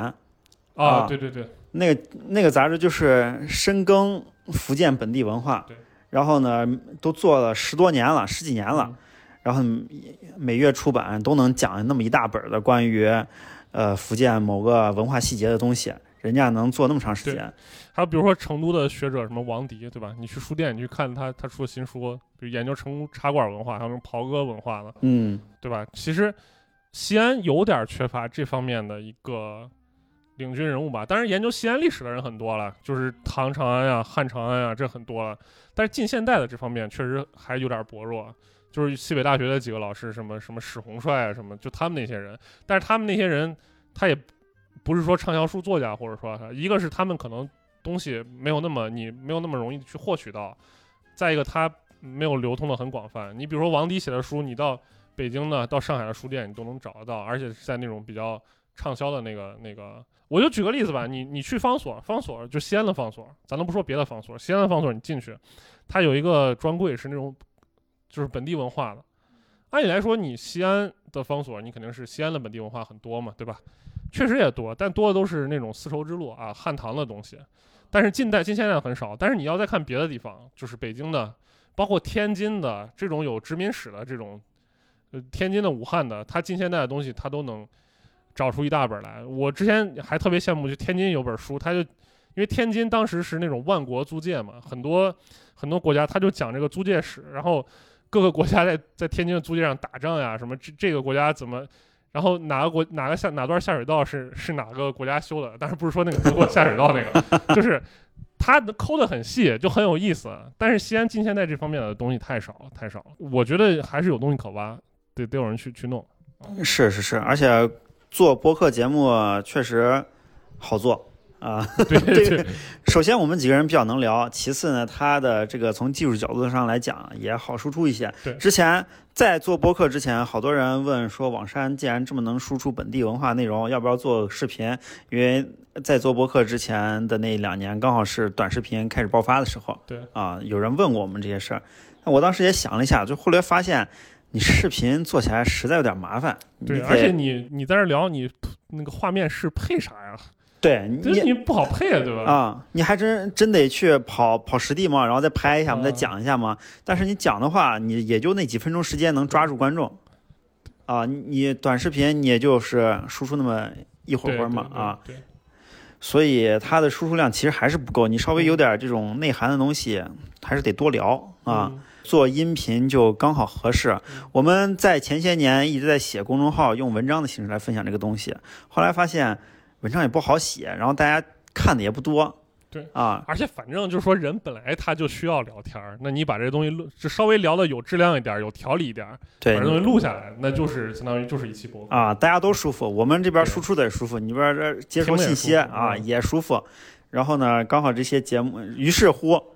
这些节目也支撑了我们。公众号“网山札记”的 持续更新，对，要不然的话真的有一个每周都能更的内容了，要不然嗯这些写文章马上能赠死。对我们嗯前些年写文章费贼大力，后来发现看的人越来越少。但是他的公众号也没法更新，公众号已经做那么多年了，虽然粉丝不多，但是很多人一直在关注嗯啊，不更新也不行。但是后播客节目出来之后，至少围绕着播客节目，我们每期呃节目同步啊或什么发布啊就会好很多。那我们这个呃怎么说呢？稍微相对来说更全面一点的这种媒体输出也能坚持住嗯，啊，大概这这个样子。我觉得这两年通过做博客。呃，这么去做，感觉确实我们维持住了初心，然后呢，也达到了我们想要的目的。那咱这趴就聊过啊，那我们再问下一个问题，嗯，就是，呃，两年之后，你心目中理想的播客节目是什么样的？现在做到了吗？你就说咱白魔会谈，就是你看，你刚刚不是也说了吗？嗯你两年前想把它做成一个什么样，但是你现在想法有所变化对对对，啊。那你现在觉得你心目中理想的博客是什我觉得？我觉得挺成功的，就挺哦好呀。就大家各显其能嘛，就是嗯你有什么话题就可以拿过来聊嘛，嗯，对吧？其实形式不局限，但是质量我们要要求，对吧？嗯，林林老师呢？呃，我是觉得，如果这两年呃掰萌会谈这期这个这档节目继续发展的话，呃，希望能够怎么说呢？以节目为基础，延展出更多的本地项目啊，对对对，嗯，啊。这个其实，呃，是挺好玩的一个事儿。对嗯对对对对，比光做一个节目好玩多了。你像我们延展出的这些暴走活动，对然后呢，最近马上要举办的这个登山活动啊，尤其是这是对这这，尤其是这是咱们本身就聚焦于本地的，你更好组织。你不像说大家五湖四海了，你还很难团到一块儿。啊，对，那就很乱了啊。然后呢，这样子也能灵活的组织这种呃线下面基嘛 啊。然后呢，如果方便的话，我们也也可以办一些刚才提到的，说是呃线下掰馍的一些活动，或者甚至嗯真真正的去 掰个对馍之类的活动。我嗯我最近一直非常想做一个线下活动，就是，呃，因为咱这掰馍会谈嘛，对吧？嗯就把大家叫过来，来评评选一下谁的掰馍水平最好，嗯。然后这个找一些评委，找一些这个这个参与的这个这个叫什么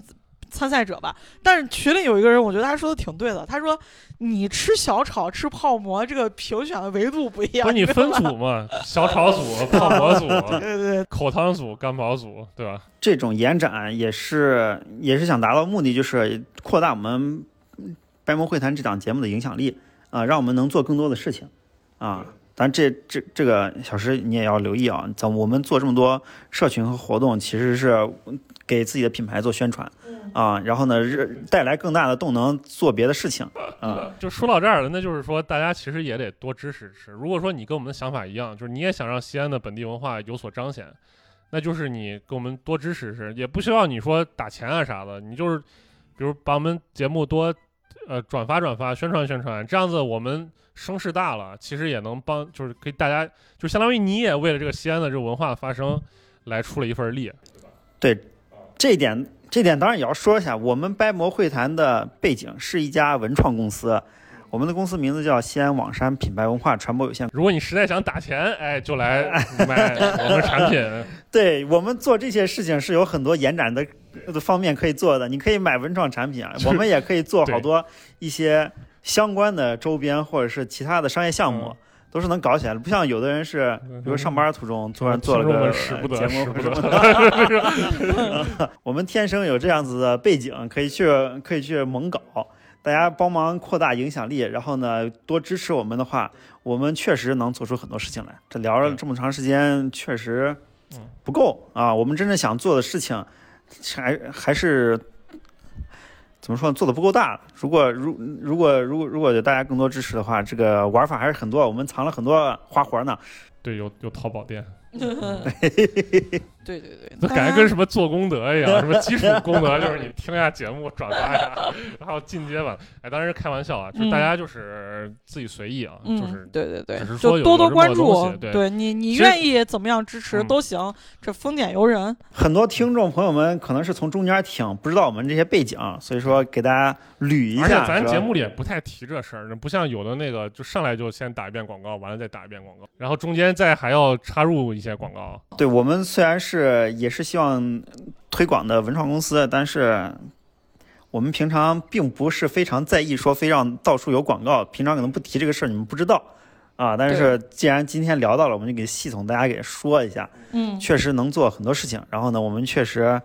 呃在本地文化上也有很多想想。折腾的地方，然后呢，嗯这个起点呢，就是文创公司和白猫会谈这个节目啊，嗯大概就是这个样子。那我说一下我的这个最近的目，对于这个播客节目的一些新的期待啊，就是也也是通过我跟我家对面那个水果店老板嗯聊天儿，我会觉得说，呃，你像西安有很多各行各业的人，他他们这种行业就是你说大吧，它也不大；你说它小吧，它随处可见，而且这些人。他们可能日常就是跟别人说你要啥水果，几斤多少钱，嗯，嗯他可能会有对这个东西有很多的想法和了解，我会现在更想要去关注这些人，然后跟他们一起好好的聊一聊。我觉得这也是整个城市就有机组成的很大一部分，早餐摊儿的老板，然后水果店的老板，但是他们就是局限于他们的那那方小店对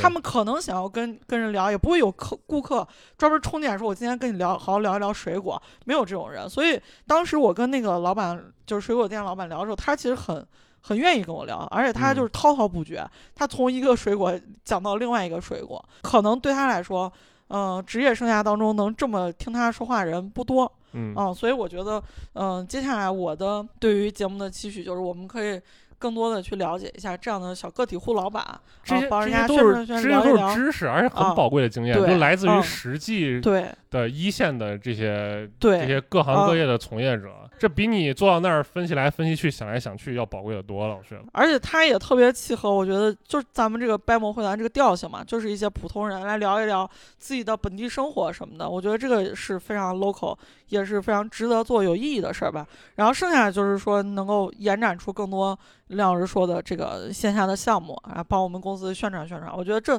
这个都是属于这个互利互惠，他不是说把这个做了那个就做不了，就是通过不停的做，然后让我们公司更好吧。我觉得是这样，嗯。嗯，小石刚才说一点就非常对，我们接下来的节目可能会有很多本地朋友的职业分享，因为这个确实话题相对来说好做一些。然后呢，他他对于我们来说是话题好呈现，然后呢，同时也能邀请更多的新嘉宾啊，然后来直接参与到《白魔会谈》这个播客节目当中。然后呢，同时它达到的效果呢，就是各种不同的切面来给大家呈现西安这边的呃生活。嗯对我我我也特别反感，就是说现在一说什么本地文化，就是什么看个展呀，怎么怎么的，或者说啊对特别。形而上的那种东西啊，或者说西安就是嗯说聊历史，当然不是说历史不好，我也很爱聊，但是你也不能聊这些，就只聊这些。嗯，就是像你说水果店老板，你在这城市生活，你看展是你的生活，人家卖水果也是人家的生活，是对不对？嗯，城市有你也有他，不是说对我光看展我就贼先锋，对我就倍儿美，我就是个文艺人，对不对？对，肯定不能这样。我我现在这些年对这个文艺的理解也也有所偏差，就是我觉得对这种 我就特别嗯讨厌。我说这个文艺人就是带着讽刺的语气。啊那我们就到最后一盘啊，就是来读一读这个听众朋友们给我们的留言嗯，啊，来来来来来，开开始拷打。啊啊！其中有一个朋友，他的名字叫 HD 四零六五九八 N，明显是个小宇宙系随机统随机数系统啊。赋予他的名字他说的是，呃，看到标题就加入播放列表的节目，我实在太喜欢出门闲逛了。碰上天气好的时候，有时尽管出门是购物的，提着不轻的东西，也会突然燃起散步的愿望，嗯然后慢慢走到换乘的公交站，以及感谢最后的节目和歌曲推荐。P.S. 好喜欢你们节目的名字，就是掰馍会谈。你先说这是哪一期节目？第一期的标题叫。泡馍馆里掰着馍，手忙嘴闲聊挺多，哦确实挺有意思的。林老师编的，比较嗯比较搞笑。然后还有一个是还押上韵啊！对，还有一个人评了一个来考古，啊，两个人都不敢都不敢接话的这种，害怕的很。这这个节目名字，这个那个我那朋友小刘也跟我说过，说我们节目名字起很好，就是既 local，然后又放松，然后就就给他一种很好的感觉。嗯，对，然后关于路上散步，其实是，其实咱们三个人非常主要的一个这种碰面活动方式活。动项目 对对。但现在这个活动已经停滞了，因为走无可走了。啊 对，就把时间就已经走走遍了。对啊，之后给大家再分享一下路线吧。然后第三期啊，有一个老师叫八个梦，这个好像是一个播客界的大佬。零来我们这儿点零零点零零是吗？对对对，每次留言是，对来我们这儿打了个卡，然后说了一个西安遍地陵墓啊，然后啊结果我们还高冷的没回复人家。啊 说呃，给大家补充一点啊，小时读这些留言回复都是来自小宇宙的。对对对第四集有一个比较有意思的是，我们第四集聊的是这个杜陵，然后司马村儿，有一个朋友直接留言说，我家就是司马村儿的，哦，这个比较比较搞笑。这个我没看见啊，这个可如如果真真有的话，其实可以跟他沟通沟通。是，然后在我们第七期就聊西安美食这期，嗯有一个朋友聊的，我觉得他的分享很有意思。他说我是西安人，但朋友每次来西安非常头疼，带他们去哪儿，毕竟自己都不太了解，嗯，吃的很随意，主要都是跟风。哎，想听各位主播再做一期西安美食推荐，真的很需要。好，这这个我们已经做过了。对，然后又被我给弄丢了。啊 他说几天听节目知道了报恩寺附近，太感谢了。咖啡小店推荐也可以提上日程啊、这个你的诉求我们已经知道了，排上排上了。嗯，等一等吧。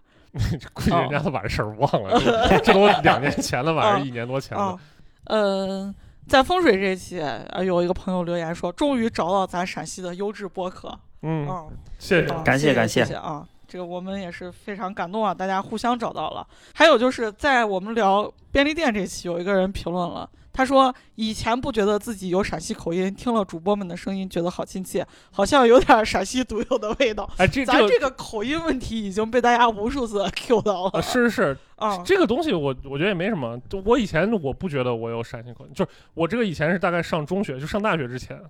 等我上大学之后，我一听我确实说话就是那种，就是而且很多人，嗯，你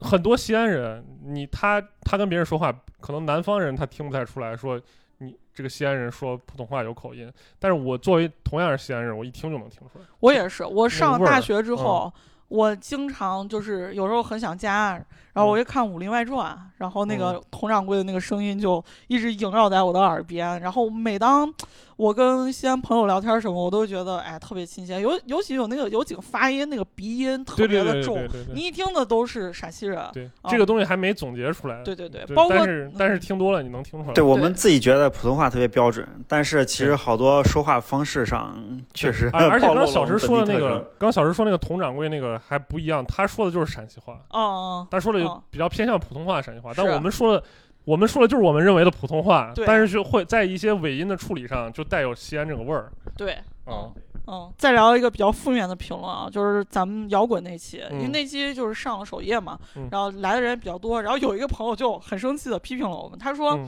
我是冲着标题这三位嗯。摇滚人进来的，就是摇滚一代目那三个啊，没想到真是标题党，内容的确乏善可陈，主持人还算有一些摇滚的了解。那嗯两位，你们是进错房间了吧？什么现在年轻人的摇滚就是享乐主义，你可真敢胡说八道！这个应该把小关叫过来，这句话也是小关说的。这这个留言我看到了，并且我回复他了。啊，对对对。然后我我首先我不明白他说就是什么标题党，我觉得这个啥叫标题党？就是咱标题就是说西安摇滚一代目的夏天吗？啊，我难道我们聊是冬天吗？还是啊，这个我没有说我是一个摇滚学博士，我要拿我的博士论文论什么摇中国摇滚精神的几大发展阶段是咋的？对你又不是在书架上找书呢，这个标题没有没有什么高深的东西嘛。我我觉得咱聊的内容也没有说不符合这个标题，是啊我，没有聊什么哦北京摇滚一代目或者哦上海摇滚一代目。对啊，而且就是嗯。这个对于我跟小关的批评，我们也非常不认可。我我觉得你批评我就算了，这个小关人家确实是是有东西的啊。我觉得他啊他没有他没有怎么说呢？就是我首先我聊一下，就是说我们这期摇滚节目是是怎么我怎么设想的？嗯就是我是主要输出，就是我听摇滚比较多。然后小石呢，他作为一个对摇滚不太了解的人，他跟我一块儿聊，他可以从一个小白的角度来来提问。然后小关呢，他有这个实际的 live house，还有一些调音的经验，他可给我做一些补充。我当时是这么想的，就是也不是说我们要聊一个节目，我们大家都是摇滚专家。那摇滚专家其实这种节目我也做过，就是大家可以去听那自乐班啥的。但是你这样聊，你很多新人他他不懂，就就是你把很多事事情都已经作为理所当然的事情了。但我们很多期节目都是这样子的，就是都是这样设置。我们故得有一个小白角色来，就是相当于从听众的角度来发问，这样子你那些不了解的人，他可以跟着这个问题来深入了解这个东西。对，这是专门这么设计的。对对你如果大家都是专家啊，一说都是特别高深的名词，然后大家也都理所当然，也没人去解释这个事情，那你肯定，那当然那是那可能你不了解摇滚的人他就听不懂了。我嗯我们做这期节目主要的意义还是在于科普，引导一些平时听流行乐或不听摇滚乐的人来理解这个东西。嗯所以呢，就是小石他会问一些可能看似比较小白的问题，然后我的回答呢也尽量的浅显，而且而且我特别反感，就是说我们一上来什么摇滚精神到底是不是享乐主义？我觉得这个东西每个人有不同的理解，对不对？听个歌嘛，你觉得不是就不是，你觉得是就是，你如果出来杠我，那我就出来杠你，就是这么简单。哎，嗯对我也多说一句啊，其实我们做白魔会谈这档播客节目是很注意嘉宾怎么组合的嗯啊，因为你看你听到的是一个这个有来有往的一个声音的问题，但是对于我们来说，这个天儿怎么聊下去是需要非常需要看人怎么组合的是啊。哦你如果全是三个人自己在那自嗨的聊，就是对我举个例子，就是我跟我那个搞卫星的同学，我俩一上来就什么宇宙射线打翻了什么电路的里面哪一哪一集啥，你可能聊一下啊，你可能懂的人你就觉得哈聊的挺好，但是其他人就在听天书，对不对？就必须得有一个人来提问说这到底是怎么回事儿，然后我们才能跟着问题一步一步的。对，对节目就要这么设计嘛啊！当然，最后还是很感谢这位听众仔细的听了这期节目感，谢个屁，不用感谢。但是但是我们爱听不听同意你的观点。我给我给你们讲这个事情还还有贼搞笑。我当时后来认识一位新朋友，然后我们聊天的时候，他说他听过播客节目《拜蒙会谈》，嗯我说哦，那你听过哪一期？他说我听过你说有一种吉他是电子吉他那期，我整个人都麻了。我说哦，好吧。然后他还跟我说什么，嗯、你这个理解是不对的。他想跟我试图解释，我当时想说你不要再跟我说了。哎，没有人，这这这位朋友我们真得感谢他，啊人家是好心来聊这事儿。笑死了。他这直接一上来给我来这个，我说你真的是，刚那个来杠哦 就是，我觉得试图垄断什么是摇滚精神的人就就有点问题。然后还有一个朋友是，呃，他评论了我们。呃，跟霍老师就风乐老师聊的那一期，嗯、爬亡灵那一期节目，啊对对对第三十九期。然后他说听了这期节目，清明节打算也走一下灵。最近的话题都挺好的，支持一下，希望希望能继续做西安本土化的节目，主题可以再下沉一些，比如城中村。博物馆、公园、秦腔、皮影、凉皮儿、面食文化等有西安特色、接地气、接地气的选题题，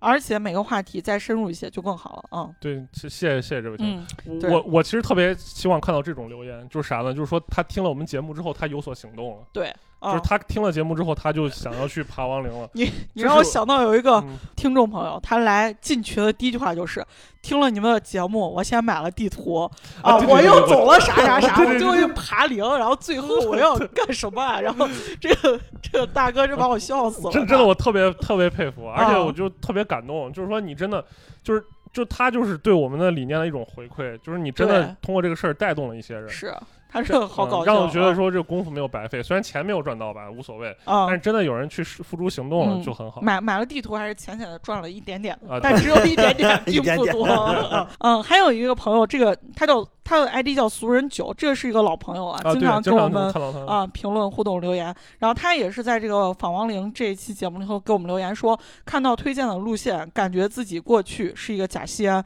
这些地名儿闻所未闻，多多推荐这类非土著不知道的路线。疫情嗯结束后有机会去西安，要走哦走这期推荐的其中两条，如果再结合上吃啥就更好了。啊这哎，这个是我们特别擅长对对对的 项目。对对对 就是他说的这个，就是说西安假土著，就很多东西他不知道。其实我观察的身边确实有这样的人，他从小，比如说从小在西安长大，长到高中毕业去外地上大学，可能就在外地工作。他虽然是西安人，但是你可能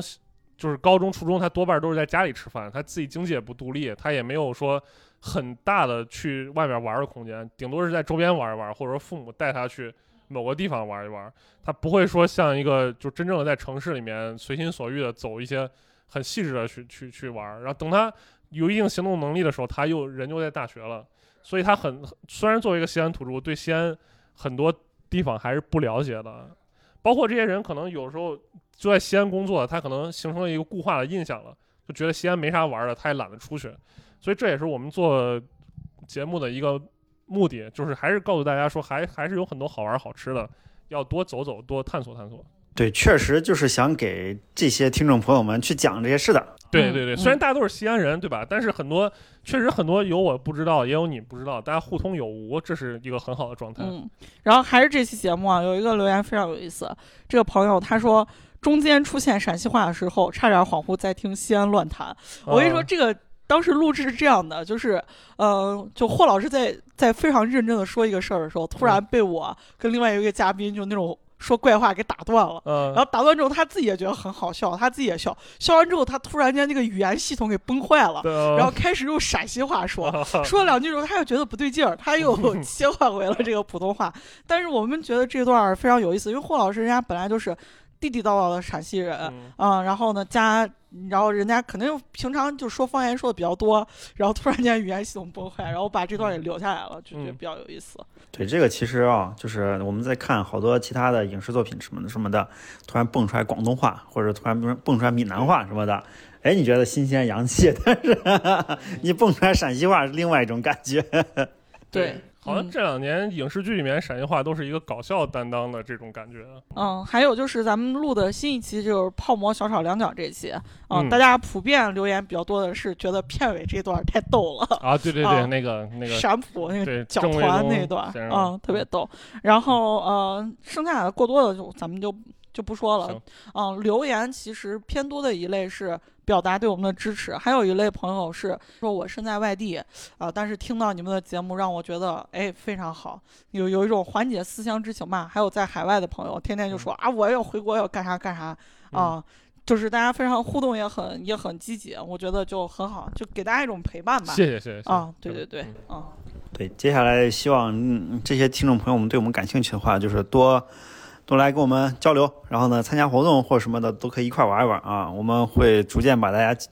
不断的笼络起来。好好嗯好好好。行，那咱们这期节目就聊到这儿啊，两周年回顾这这个这个这个这个什么什么大会周年大会周年总结圆满圆满结束啊。啊。好的，好的，我们接下来会继续给大家呈现更多精彩的西安生活方面的一些节目的啊。好的，好的，那咱们这期节目就聊到这里，就一起说再见吧。好啊，拜拜好拜拜拜拜拜。喂喂喂！节目的最后插播一条口播，非常欢迎大家关注、分享我们的音频节目《掰馍会谈》，也非常欢迎大家跟我们多多留言互动。在 show notes 里有主播的微信，可以添加进入我们掰馍会谈的粉丝群。那么其实我们是做文创的，淘宝搜索“网山原创设计”即可购买我们的文创产品。下期再见。带我欢聚，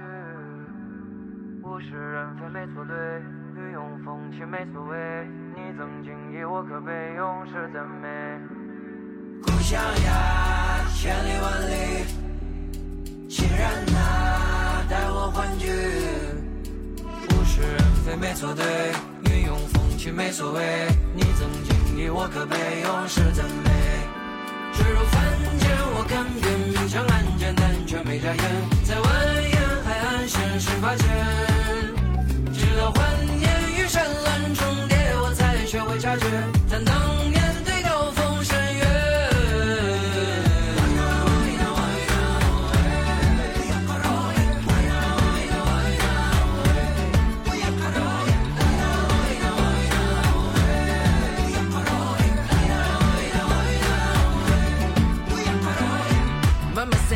放心去，保持低调谦逊，但别自卑忘进去。思考比行动耗精力，治疗自己不只靠祈祷好运气。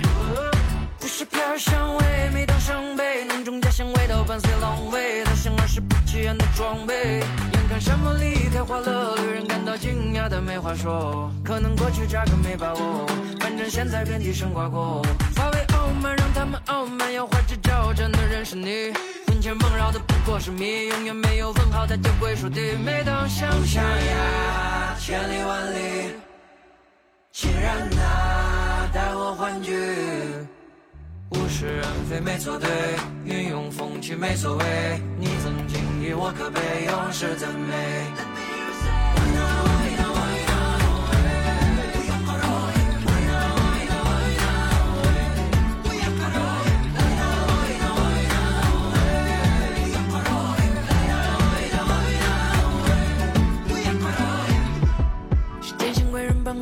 所有杂念，助我搭建爱的堡垒，教我触底反弹，别太着急，敞开心扉，如同压抑时的高位。有时把黑负面在包围，被蒙蔽欲望家人教诲，心怀好意，结果出分冒昧，自认完成他前进的倒退。太忙，敞开怀抱，自信为过去罪过爱的，总想想要跟光阴赛跑，不如先对抗当下，迎面海潮。恍如隔世的我，后知后觉。默默是生命必要构建，带我奋起去